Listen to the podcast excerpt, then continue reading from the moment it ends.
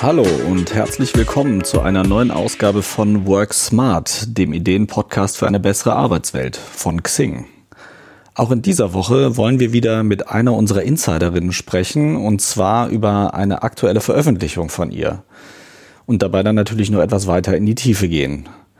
Mein heutiger Gast kennt sich besonders gut aus mit dem Thema Karriere, denn es ist ihre tägliche Arbeit, andere Menschen dabei zu beraten.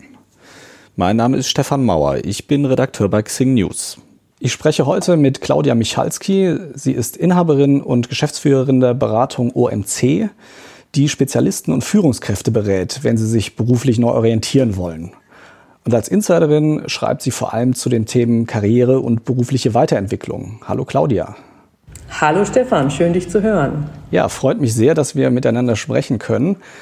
Und der Anlass unseres Gesprächs ist dein Insider-Artikel, den du veröffentlicht hast. Und zwar schreibst du dort über den verdeckten Stellenmarkt, wie man an Positionen kommt, die nicht ausgeschrieben sind. Das ist ja sehr interessant und du hast dort auch gleich einige sehr praktische Handreichungen äh, geschrieben. Bevor wir dabei jetzt ins Detail gehen, wollte ich dich dann schon als erstes gleich mal fragen, kannst du ungefähr einschätzen, wie groß der Anteil der Positionen sind, die die Unternehmen tatsächlich gar nicht öffentlich ausschreiben?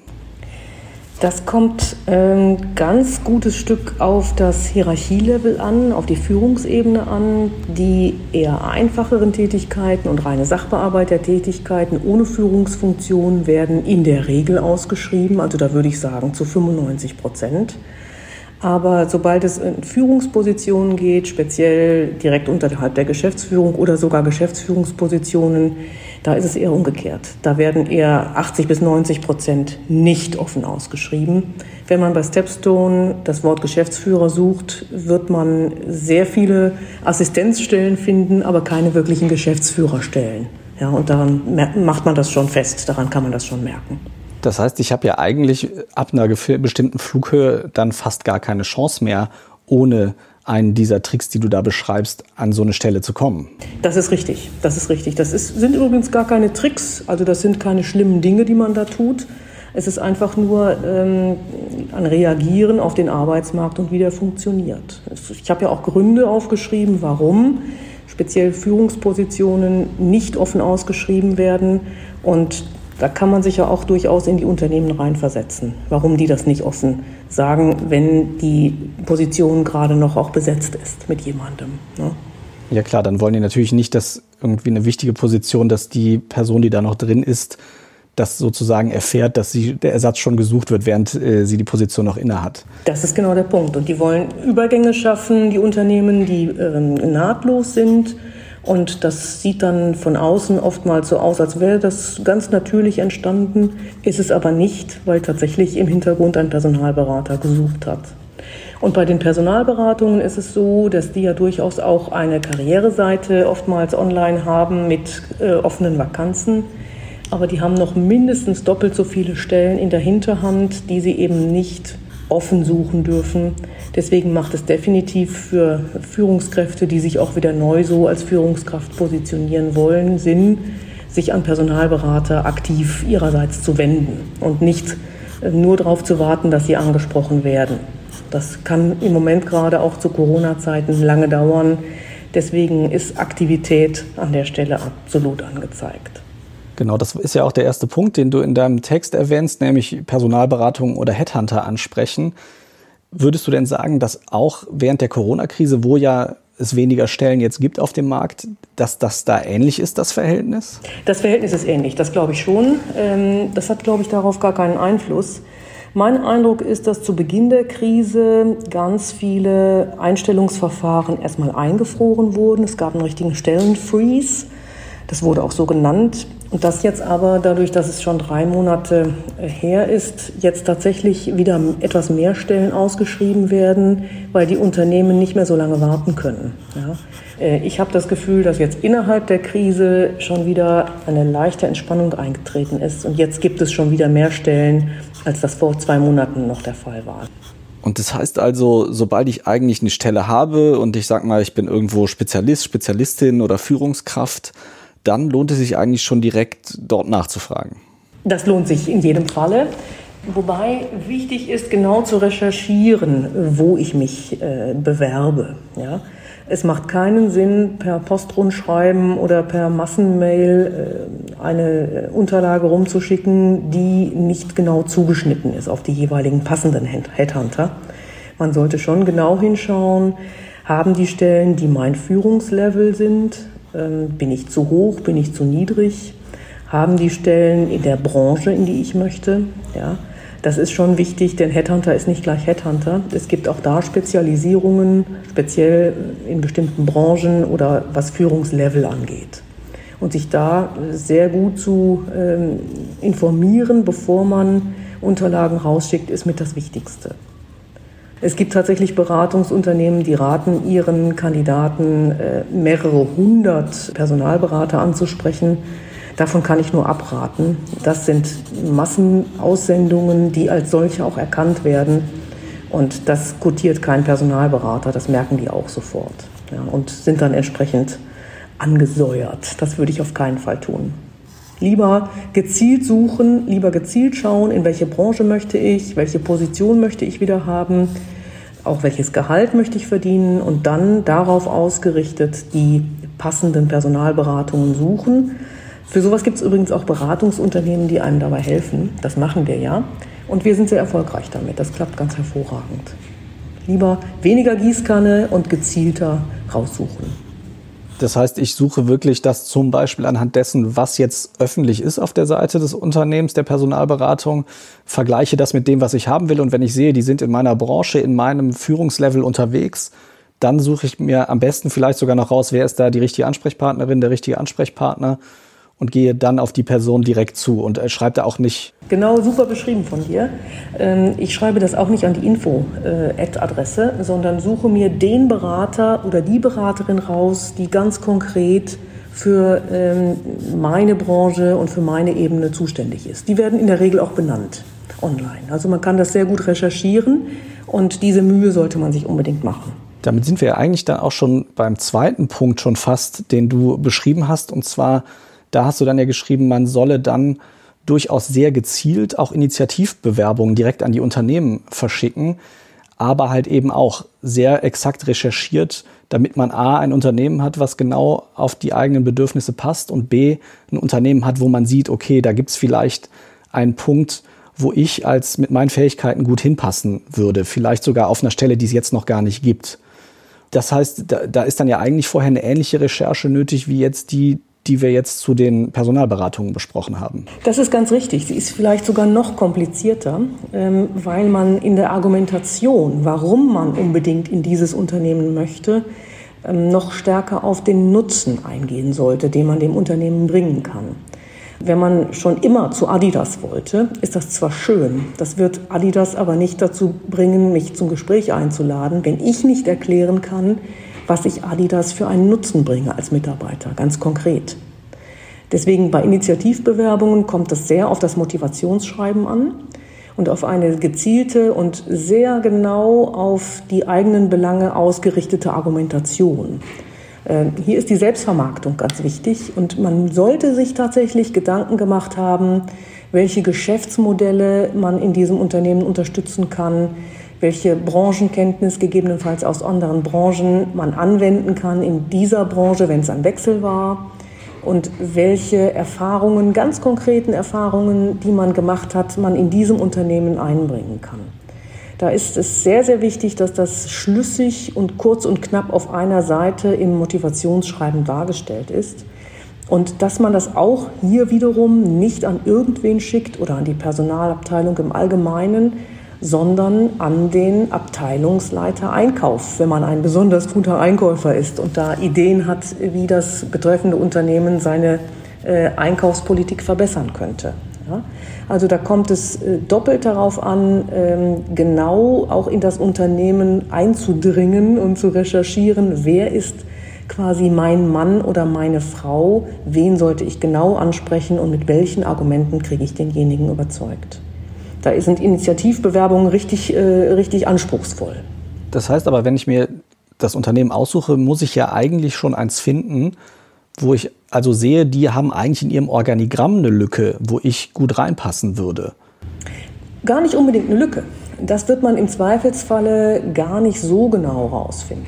Eine Lücke ist es nicht zwingend, aber man kann sich für eine bestimmte Funktion anbieten, weil man da besonders gut ist und weil man da unter Umständen im Angebot des Unternehmens merkt, das ist noch nicht ganz hundertprozentig so, wie man sich das vorstellen würde.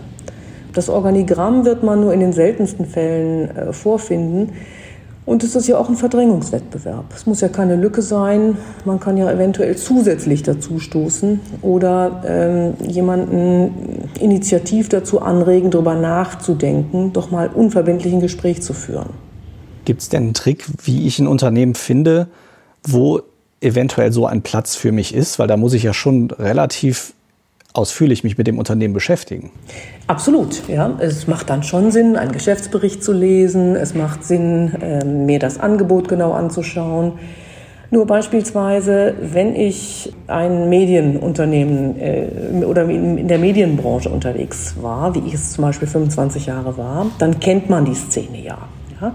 Und man weiß schon, wer Marktführer ist und wer vielleicht nur die Silbermedaille hat auf dem Markt in einem bestimmten Segment.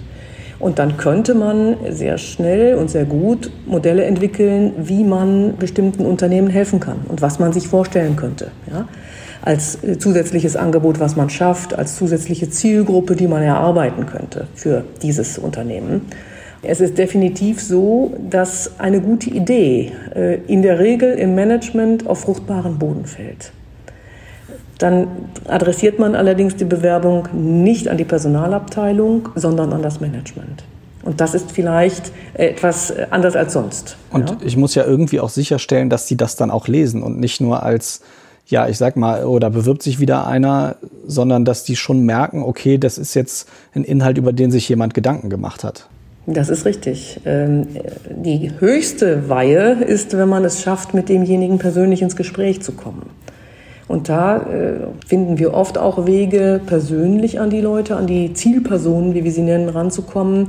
Wenn die zum Beispiel Vorträge halten bei Veranstaltungen, wenn die auf Messen vertreten sind, wenn die im Rahmen von Veranstaltungen, Konferenzen, Seminaren selber entweder vortragen oder Seminare leiten dann kann man sie darüber natürlich gut identifizieren und auch im Nachgang ansprechen. Ja, also nicht wenige unserer äh, Kandidaten hier bei OMC besuchen bestimmte Konferenzen, vor Corona allerdings, äh, jetzt gibt es ja keine mehr, besuchen die nur, um eine einzelne Person dort zu sprechen. Und da muss man sich ja sehr gut vorbereiten, damit man dann diese ich, am Anfang sind es ja wahrscheinlich nicht mehr als 30 Sekunden oder so, damit man die gut genug nutzt, um dann die Aufmerksamkeit zu verlängern sozusagen. Und dann kommt der berühmte Elevator Pitch zum Tragen, äh, den man vorher äh, mit dem Berater tatsächlich äh, entwickelt und auch übt, um in allerkürzester Zeit für sich zu punkten, um, um in allerkürzester Zeit rüberzubringen, was man kann und unter Umständen auch, was man sucht. Und das, da hat man nicht zwei äh, Versuche, da hat man nur einen Versuch. Ich sehe, da kommt es wirklich sehr auf die Vorbereitung an. Die, der dritte Punkt, den du geschrieben hast in dem Artikel, da geht es dann um das eigene Netzwerk, tatsächlich auch der Freundes- und Bekanntenkreis.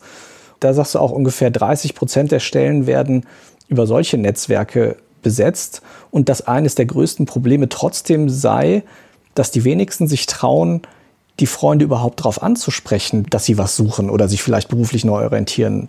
Woran liegt denn das, dass das ausgerechnet im Freundeskreis so schwer ist und kann man da irgendwas machen? Also das liegt häufig daran, dass auch in Freundeskreisen eher über Positives gesprochen wird, dass man auch in Freundeskreisen sich nicht traut, ja, oftmals die Wahrheit zu sagen, weil äh, in unserer Gesellschaft nach wie vor der Erfolg ein wichtiger Faktor ist und auch ein wichtiger Faktor fürs Selbstwertgefühl. Wir definieren uns sehr viel über die Berufe, die wir haben. Das gilt für Frauen und Männer gleichermaßen.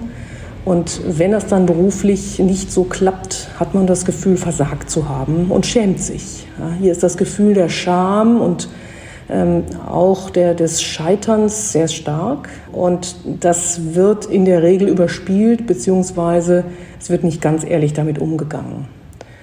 Gerade wenn Freundeskreise bestehen aus äh, einer bestimmten Klientel, wo alle eine erfolgreiche Position haben, wo es Ärzte, Rechtsanwälte und hochrangige Positionen gibt und man will dann nicht zurückstehen. Ja? Und man will nicht zugeben, dass es einen gerade übel erwischt hat. Und das ist häufig der Fall, dass wir mit Kandidaten trainieren, wirklich trainieren, zu sagen, äh, ich bin auf der Suche nach einer neuen Position. Ja? Vielen fällt das schwer, äh, das offen zuzugeben und das auch im Freundeskreis so äh, bekannt zu geben, beziehungsweise in Einzelgesprächen darüber zu sprechen. Das ist ein Phänomen, ähm, das hat mit Scham zu tun und das ist nicht gesellschaftsfähig. Man spricht über Erfolge und man spricht ähm, nicht so gerne über Misserfolge. Das ist, glaube ich, äh, speziell in der Generation 50 plus noch sehr, sehr vorherrschend. Und diese Scheu abzubauen, diese Scheu abzubauen, ist ein Teil unserer Arbeit, äh, auch zu erklären, das ist nicht schlimm, das darf man ruhig zugeben, weil im Prinzip geht es ja jeder Führungskraft mal irgendwann so, dass man das Unternehmen verlassen will oder verlassen muss. Ja? Aber speziell dann, wenn man gehen muss, gibt man das ungerne zu und verpackt das gerne in eine äh, Legende oder in eine wie auch immer geartete Geschichte. Und wir helfen unseren Kandidatinnen und Kandidaten dabei, diese Geschichten zu erzählen, beziehungsweise nah an der Wahrheit zu bleiben und auch schlicht einfach mal zu sagen, ähm, es hat mich erwischt, ich habe meinen Job verloren. Ja, dieser einfache Satz ist für viele sehr, sehr schwer auszusprechen. Ähm, was sagst du denn Leuten, die Angst davor haben, dass ihr aktueller Arbeitgeber das mitbekommt, wenn vielleicht der Job noch nicht gekündigt ist, aber halt ein Bedürfnis nach Änderung besteht? Das ist ein großes Thema, ähm, das Thema der Motivation und der inneren Kündigung. Das haben wir sehr häufig hier bei uns, dass wir Menschen betreuen, die sich ihrerseits verändern wollen, aber noch im Job stehen. Und ähm, das ist nicht ganz einfach, weil die notwendige Energie, die man für die Jobsuche braucht, in der Regel gar nicht zur Verfügung stehen kann wenn man täglich noch acht, neun, zehn Stunden ähm, seinen Mann und seine Frau stehen muss. Das ist durchaus nicht ganz einfach. Und wir raten häufig dazu, parallel was Neues aufzubauen und ähm, über einen längeren Zeitraum dann auch das Netzwerk zu bilden und die Headhunter-Kontakte anzusprechen, das aber sehr diskret zu tun. Also damit offen umzugehen, können wir überhaupt nicht raten, weil das führt äh, beim Arbeitgeber selbstverständlich zu äh, Ärger und zu großen Zweifeln.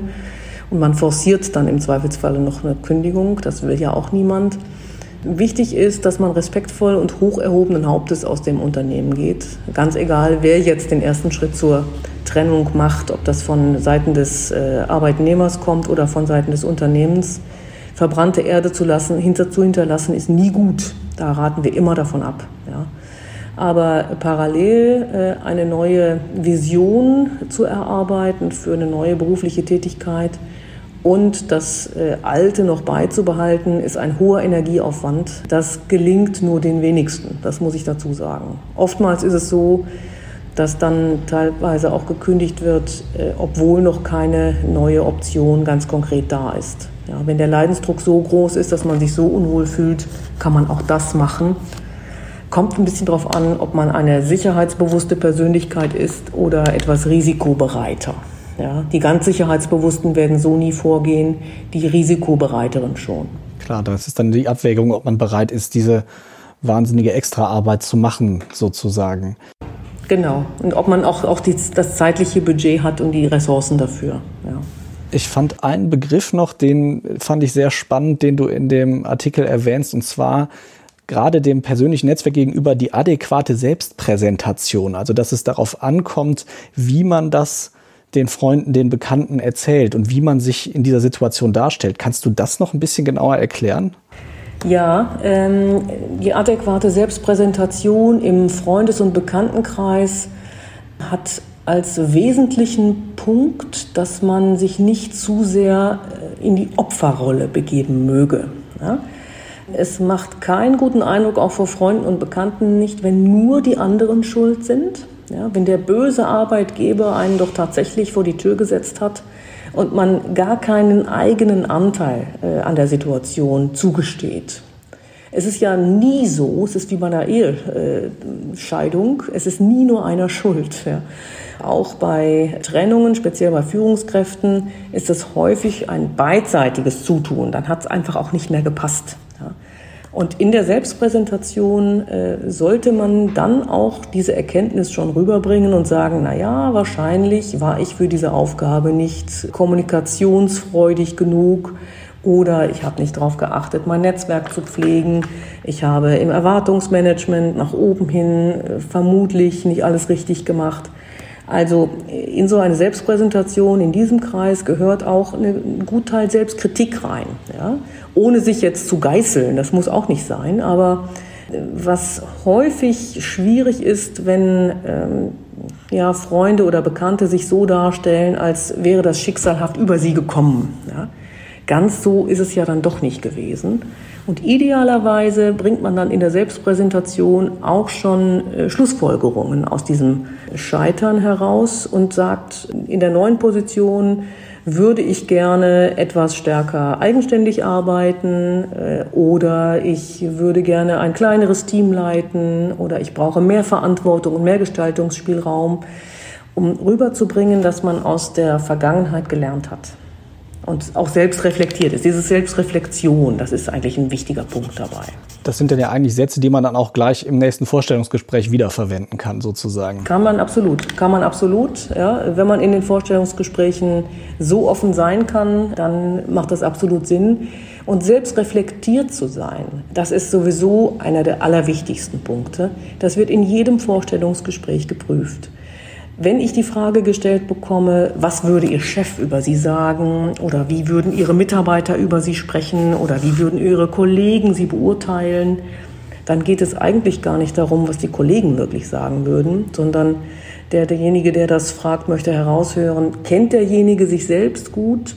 Hat er einen reflektierten Blick auf seine eigene Person und kann der sich einordnen, kann der sich in den Kontext stellen? Und das sind Dinge, äh, die schafft man oftmals auch erst nach einer, nach einer Weile, wenn die Trennung verarbeitet ist. Also es ist häufig so, dass wir unseren Kandidaten, die ganz frisch getrennt sind und vielleicht auch noch psychisch etwas äh, nervös sind deswegen und noch unter Druck stehen, dass wir denen raten, sich erstmal vier Wochen gar nicht zu bewerben und gar keine Gespräche zu führen, bis sie sich wieder gefangen haben und bis dieser Selbstreflexionsprozess zu einer gewissen Schlussfolgerung gekommen ist und bis sie auch ohne Häme und ohne Verbitterung über ihren alten Arbeitgeber sprechen können. Es gibt nichts Schlimmeres, als wenn man im Vorstellungsgespräch sitzt und über den alten Arbeitgeber schlecht spricht. Also das darf überhaupt nicht sein. Das gilt gleichermaßen für offizielle Vorstellungsgespräche wie auch für Präsentationen im Freundeskreis. Das will keiner hören. Ja, also die Bad Stories, wenn die zu stark ausgewalzt werden, führt das nicht dazu, dass man eine Empfehlung bekommt und das wirkt unsouverän und im Zweifelsfalle ähm, führt das nicht zum Erfolg. Man merkt also auch an dem, was du erzählst, das ist ein sehr langer Prozess, wenn man jetzt die wirklich passende Stelle haben möchte, von der Entscheidung, ich möchte mich verändern, bis hin zu, ich trete jetzt wirklich die neue Stelle an. Das schreibst du ja auch selber in dem Artikel, weil du sagst, man braucht einen sehr langen Atem und vor allem auch auf dem verdeckten Arbeitsmarkt eventuell sogar noch einen längeren. Wenn man das jetzt zusammentut mit dem, was du alles beschrieben hast, mit dem, was man alles tun muss, um eine wirklich gute und passende Stelle zu finden, also da sehe ich dann ja schon an einigen Stellen die Gefahr, dass man zwischendurch mal sagt, boah, das ist mir jetzt alles ein bisschen zu viel. Gibt es denn irgendwas, was du auch raten kannst, wie ich jetzt die Motivation über so lange Zeit aufrechterhalte, bis ich dann wirklich den Erfolg habe, den ich gern hätte? Das ist ein guter Punkt. Man braucht eine gewisse Frustrationstoleranz und gerade in Corona-Zeiten, äh, wo zumindest der offene Arbeitsmarkt kurzfristig zusammengebrochen war, brauchte man das ganz bestimmt. Und ähm, wir raten unseren Kandidaten dazu, äh, sich auf ihre eigenen Stärken zu besinnen, also erstmal in sich selbst eine gewisse Stärke zu entwickeln und sich äh, zu überlegen, was sie alles gut können und das auch parat zu haben, sich das auch immer wieder zu sagen und sich selbst präsent zu machen. Ja. Das kann äh, so geregelt werden, dass man sich immer abends aufschreibt, was man vom Tag besonders gut fand. Ja, das ist auch eine Methodik, um sich selber positiv zu halten, wenn man sich aufschreibt, wofür man dankbar sein kann und welche Erfolge man hatte. Ganz konkrete Arbeitserfolge auch. Dann ist es aus meiner Sicht und aus meiner Erfahrung immer wichtig zu sprechen. Ja? Und zwar über die Situation zu sprechen, mit Freunden, mit alten Arbeitskollegen, mit äh, Menschen, die man kennt, die auch gerade so eine Situation hinter sich gebracht haben oder die noch mittendrin stecken, sich also Gesprächspartner zu suchen, mit denen man reflektieren kann. Das muss gar nicht immer äh, jemand sein, von dem man sich erhofft, dass er einen wieder in den Arbeitsmarkt führt. Das kann einfach auch ein alter Kollege sein, mit dem man sich gut verstanden hat, mit dem man mal ein Bier trinken geht. Das geht ja jetzt wieder. Ähm, und mit dem man mal ein längeres Telefonat führt. Ja. Ich rate auch dazu, in solchen Situationen, wenn es einem selber, ähm, wenn der Frust überhand nimmt und einem selber nicht so gut geht, dass man äh, dann auch Kontakt sucht zu äh, alten Freunden, die einen lange und gut kennen, wo man vielleicht die Freundschaften vernachlässigt hat, dass man unter Umständen sich auch, ähm, und das lässt sich ja speziell in großen Städten gut machen, dass man sich auch ehrenamtliche Tätigkeiten sucht, wo man selber helfen kann, wo man selber Menschen helfen kann, denen es schlechter geht als einem selbst. Es ist erwiesen, dass man selbst glücklicher wird, wenn man anderen etwas geben kann. Jede Form von Aktivität, auch in sportlicher Hinsicht, hilft, aber eben auch jede Form von Solidaritätsbekundung bestimmten Personengruppen gegenüber, denen es nicht so gut geht. Ich kenne einen hohen Manager, der hat in äh, seiner allerschlimmsten Zeit hatte Essen ausgefahren im Rahmen von, von Essen auf Rädern für alte Leute. Ja der hat ganz was anderes gemacht, um sich abzulenken davon, dass es bei ihm gerade nicht so lief und ist ehrenamtlich eingestiegen und hat alten Leuten ihr Mittagessen gebracht. Fand ich eine äh, tolle Maßnahme, damit ihm A, die Decke nicht auf den Kopf fällt und damit er B, merkt, es gibt ganz viele Menschen, die sind noch viel schlimmer dran als ich gerade in meinem Selbstmitleid. Ja? Deswegen aktiv sein, rausgehen, kulturelles genießen, Freunde treffen, alte Arbeitskollegen treffen, sprechen über die Situation, eventuell auch Leute treffen, die es selber auch äh, schon hinter sich haben und die wieder in neuen Positionen sind, deren Erfolgsgeschichten äh, versuchen auf das eigene zu antizipieren und sich nicht verkriechen. Was ganz schlimm ist, sind Menschen, die sich so stark schämen oder die so frustriert sind, dass sie nicht mehr vor die Tür gehen, dass sie keine privaten Einladungen mehr wahrnehmen, dass sie ähm, das Gefühl haben, sie können nicht mehr auf die Straße gehen. Ja? Das ist eine Phase des Lebens, die äh, sollte nur ganz kurz sein. Das kann man mal 14 Tage machen, aber dann bitte wieder raus, bitte wieder in Gespräche und bitte wieder in soziale Kontakte. Also alles auch eine Frage der Perspektive und dass man selber auch mal eine andere einnimmt und ein bisschen die Perspektive wechselt. Finde ich total spannend. Also äh, vielen lieben Dank äh, auch für die vielen Perspektiven, die du uns jetzt aufgezeigt hast. Äh, das Gespräch ist für mich wie im Flug vergangen. Ganz herzlichen Dank. Ich bin mir sicher, wir äh, haben da noch viel, worüber wir sprechen können. Also ich würde mich freuen, wenn wir das bald nochmal machen. Für jetzt würde ich aber sagen, das reicht erstmal äh, und mich ganz, ganz herzlich bedanken bei dir für diese spannenden Einblicke. Gern geschehen. Ich fand es sehr spannend auch. Auf jeden Fall. Ganz herzlichen Dank. Ganz herzlichen Dank auch an alle, die zuhören und äh, wir hören uns nächste Woche wieder. Bis dahin. Dankeschön und bis bald.